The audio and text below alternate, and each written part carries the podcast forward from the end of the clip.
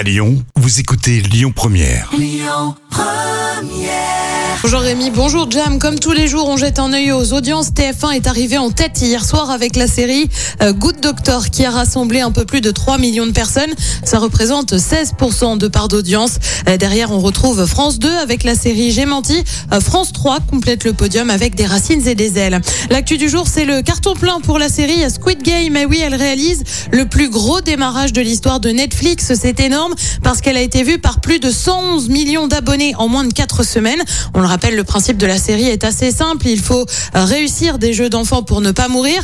Euh, Jusqu'ici, c'est Bridgerton qui détenait le record avec 82 millions de vues lors des 4 semaines après le lancement de la série. Et puis, c'est un mercato de dernière minute. L'animateur Jarry annonce qu'il quitte TF1. C'est lui qu'on avait vu dans Good Singers ou encore Game of Talents. Il va prendre la direction de France 2. On sait pas trop encore ce qu'il va y faire, mais a priori, il devrait être à l'animation de plusieurs divertissements, voire avoir un rôle récurrent dans une série. C'est France 2 qu'il avait vu débuter sa carrière en 2014 avec Face à la bande. Côté programme ce soir, sur TF1, on retrouve la série Fugueuse. Sur France 2, bah, comme tous les jeudis, hein, c'est envoyé spécial avec un dossier consacré aux agences matrimoniales notamment. Sur France 3, c'est un document consacré à Yves Montand. Et puis sur M6, comme tous les jeudis là aussi, c'est le meilleur pâtissier et c'est à partir de 21h05.